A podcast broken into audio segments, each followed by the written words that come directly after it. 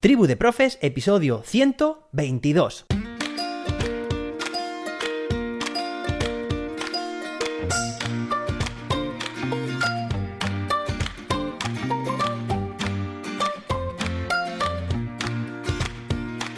Hoy es martes, día 5 de mayo de 2022. Hoy es el Día Mundial del Bikini. Así que quien pueda, y más con el calor que hace, que se refresque en la playa o en la piscina, que vaya.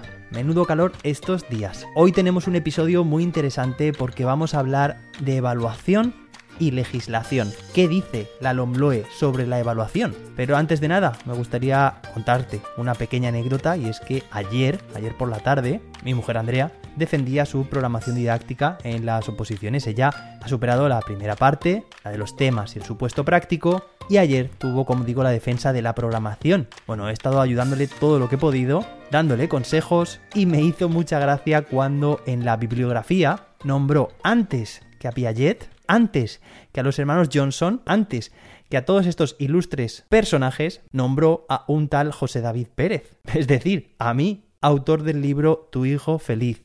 Autopublicación año 2018 que acerca la innovación educativa a las familias. ¿Qué os parece? Bueno, yo me quedé de piedra.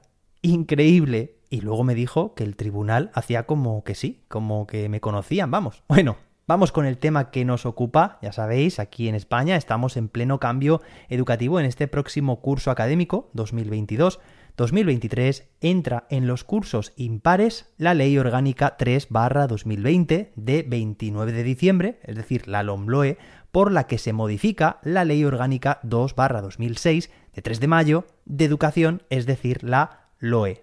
Pues bien, para ver qué dice la LOMLOE sobre la evaluación, tenemos que ir al artículo 20, evaluación durante la etapa. Venga, vamos a pasar al primero. Dice 1, la evaluación del alumnado será continua y global y tendrá en cuenta su progreso en el conjunto de los procesos de aprendizaje. Bien, ¿no? Continua a lo largo del curso académico, global y debemos valorar el progreso en las diferentes áreas. 2. Las administraciones educativas desarrollarán orientaciones para que los centros docentes puedan elaborar planes de refuerzo o de enriquecimiento curricular que permitan mejorar el nivel competencial del alumnado que lo requiera. Pues eso, las consejerías elaboran orientaciones para atender al alumnado tanto a nivel de refuerzo como de ampliación o, eh, mejor dicho, enriquecimiento curricular. 3. Al finalizar cada uno de los ciclos, el tutor o tutora emitirá un informe sobre el grado de adquisición de las competencias de cada alumno o alumna, indicando en su caso las medidas de refuerzo que se deben contemplar en el ciclo o etapa siguiente.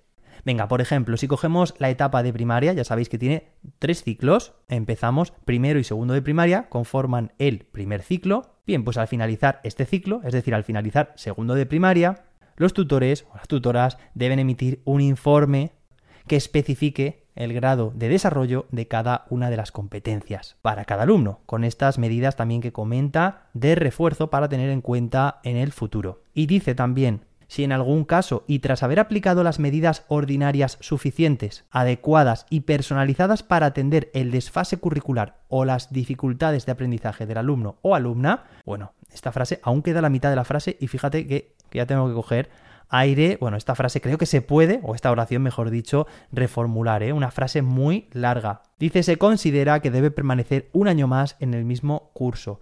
Se organizará un plan específico de refuerzo para que durante ese curso pueda alcanzar el grado de adquisición de las competencias correspondientes. ¡Wow! Una frase de cuatro líneas con letra súper pequeña. Demasiado. Esta decisión solo se podrá adoptar una vez durante la etapa y tendrá, en todo caso, carácter excepcional. Pues ya sabéis, si se adoptan todas las medidas posibles, medidas ordinarias, y aún así se considera que un alumno, una alumna, debe permanecer un año más en el mismo curso, debe realizarse un plan específico de refuerzo, personalizado para dicho alumno y solamente se puede repetir curso una vez por etapa. 4. Con el fin de garantizar la continuidad del proceso de formación del alumnado, cada alumno o alumna dispondrá al finalizar la etapa de un informe sobre su evolución y las competencias desarrolladas según dispongan las administraciones educativas. Asimismo, las administraciones educativas establecerán los pertinentes mecanismos de coordinación entre los centros de educación primaria y educación secundaria obligatoria. Si antes habíamos dicho al final de cada ciclo, ahora al final de cada etapa se debe emitir un informe sobre la evolución y las competencias, el nivel competencial o el perfil competencial de cada estudiante.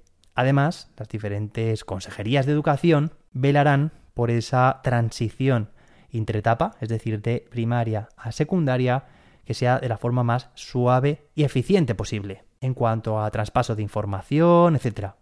5. Dice los referentes de la evaluación en el caso de alumnos y alumnas con necesidades educativas especiales serán los incluidos en las correspondientes adaptaciones del currículo, sin que este hecho pueda impedirles promocionar de ciclo o etapa. Es decir, que debemos adaptar el currículo a aquellos estudiantes con necesidades educativas especiales y que esto no puede perjudicar, no puede ir en detrimento que estos alumnos superen o promocionen el curso.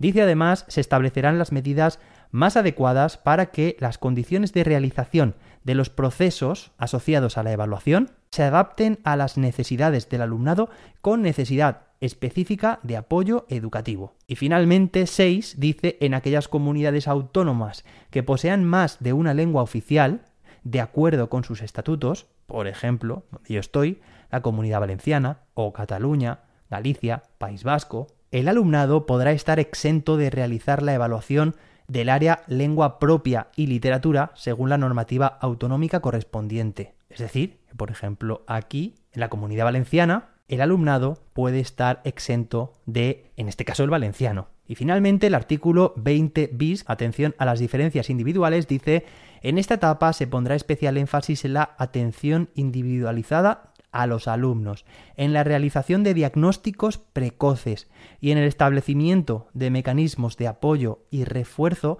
para evitar la repetición escolar, particularmente en entornos socialmente desfavorecidos.